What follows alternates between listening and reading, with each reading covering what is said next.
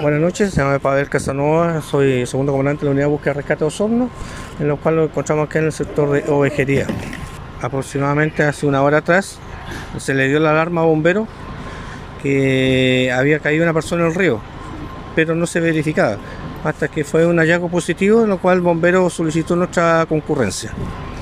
Eh, cuando llegamos al lugar ya bomberos estaba trabajando, despejando la, la zona como para ya nuestros buzos pudieran entrar al agua en lo cual la corriente demasiado fuerte fue arrastrado nuestro buzo en, en primera instancia. Tiene contacto Eh, visual, eh, lo cual la persona no, no reacciona a estar con principio de hipotermia. ya.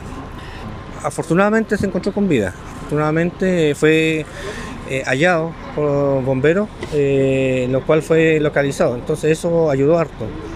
Bueno, al llegar al lugar, bomberos nos indicó que personal de nosotros se metía al agua ya que por disposición del eh, teniente que andaba a cargo eh, no hay personal acuático digamos en la unidad de bomberos. Eh, nosotros estamos haciendo ese trabajo entonces se rescató a la persona se le entregó a bombero y bombero se le entrega a SAMU. Bueno, es un trabajo en conjunto que se está empezando a lograr como es una unidad nueva estamos empezando a hacer coordinaciones con otras instituciones para hacer este tipo de trabajo Afortunadamente fue positivo este trabajo y salvó con vida a la persona.